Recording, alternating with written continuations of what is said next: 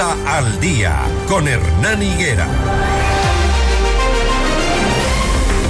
El Partido Social Cristiano y los correístas rechazaron la propuesta del presidente Novoa de incrementar el IVA eh, en dos puntos de forma permanente y mm, en tres puntos de forma temporal, al 15%.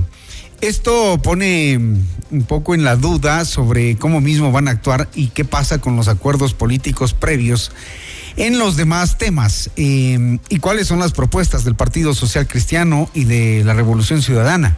Jorge Acaiturri, asambleísta integrante de la Comisión en Desarrollo Económico, está con nosotros y le preguntamos precisamente eso. Si dicen no a la propuesta del gobierno, ¿cuál es la alternativa entonces? Eh, asambleísta, buenos días, bienvenido.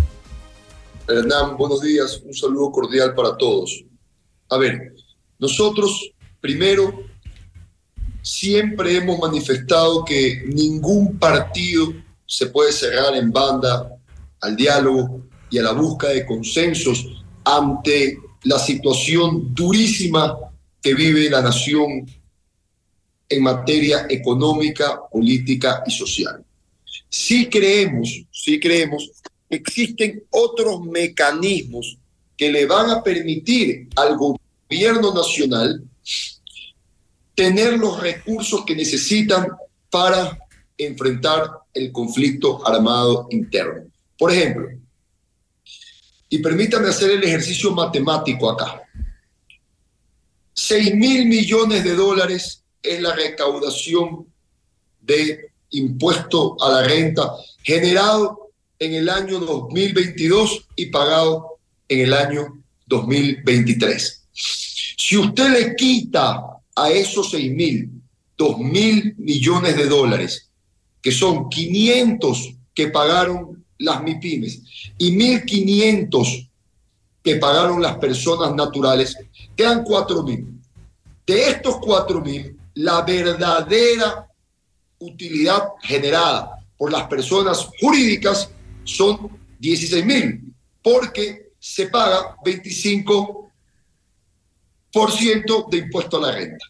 Bien, si a esos 16 mil usted les pone un 3,25% sobre la utilidad pagado en cuatro partes durante el año por dos años, por dos años, el gobierno puede más o menos captar al año 520 millones de dólares, lo que significaría que en dos años pudiese tener 1.040 millones de dólares para enfrentar el conflicto interno. Ahora, creemos que esto es un mecanismo que es tranquilamente asumible por las personas jurídicas y que no afectan el bolsillo ni de la clase media ni de los más necesitados de la nación.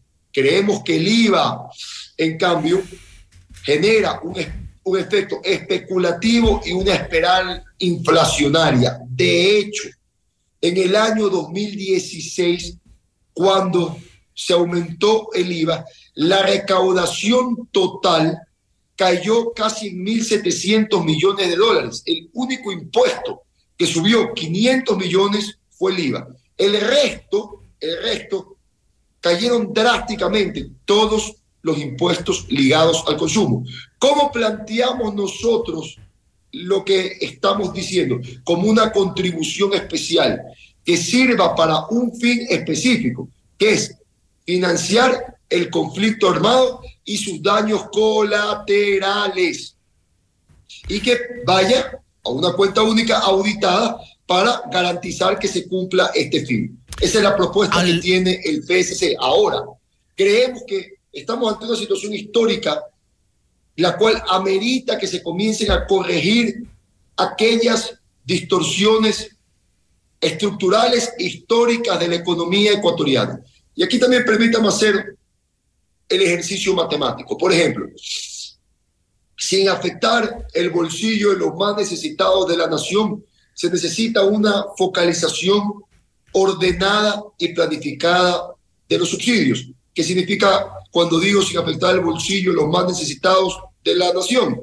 Que no afecte que no afecte el transporte de bienes y personas, que no afecte las pequeñas parcelas agrícolas, que no afecte a los artesanos y que no afecte tampoco a aquellos sectores exportadores que traen dólares a la economía para fortalecer la dolarización. Creemos que el tamaño del Estado se puede recortar al menos en 5% aproximadamente, dejando un ahorro de 500 millones de dólares. Creemos que es el momento idóneo para una reestructuración de la deuda externa, así como para vender activos improductivos.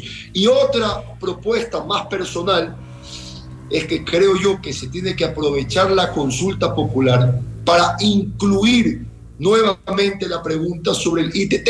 Eso sí, con una característica, y es que esos recursos que se obtienen por el ITT vayan a un fideicomiso para que esa plata sea utilizada exclusivamente para seguridad, educación y salud.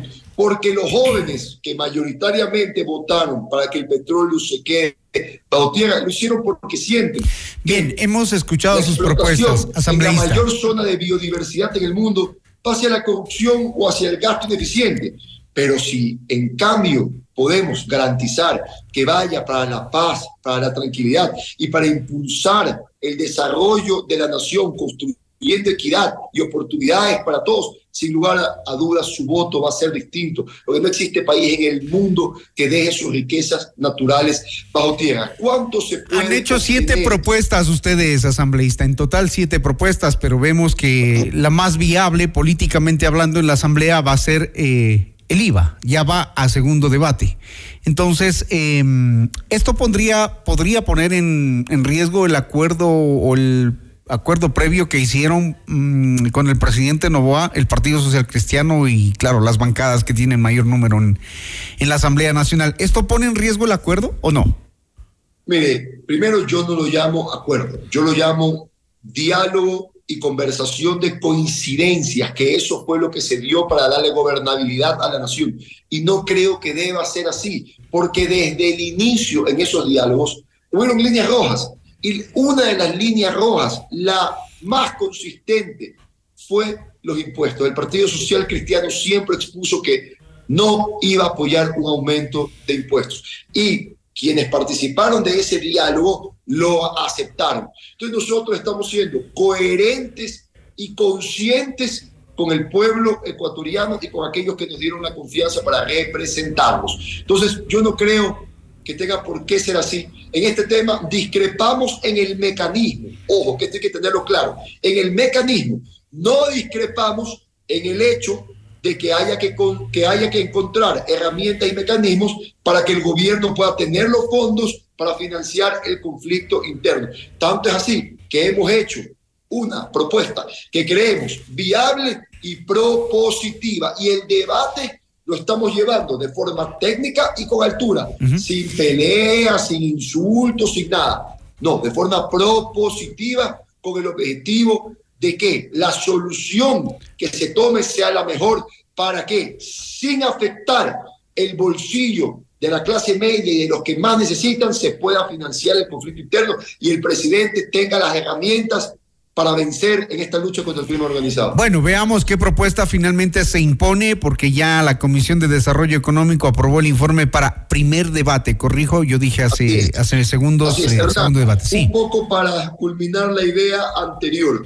870 millones de dólares netos, no brutos, netos, es lo que generaría más o menos continuar explotando petróleo en el ITT. Creo yo que es una pregunta que al menos se debe analizar e incluir en la consulta. Claro, se, puede explotar más petróleo. El problema es que mm, también en, el consumo de derivados, en las importaciones, eh, allí se gasta mucho dinero también. Tenemos una entidad. Sobre todo por la focalización. Claro. Nosotros creemos que si es ordenada, planificada y con las características que le di, se pueden ahorrar entre 1.500 y 2.000 millones de dólares.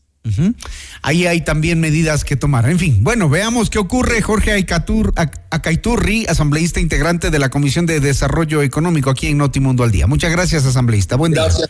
Le envío un fuerte abrazo. Gracias, buen día. Un saludo para todos. Seguimos con más en este, su noticiero, Notimundo al Día.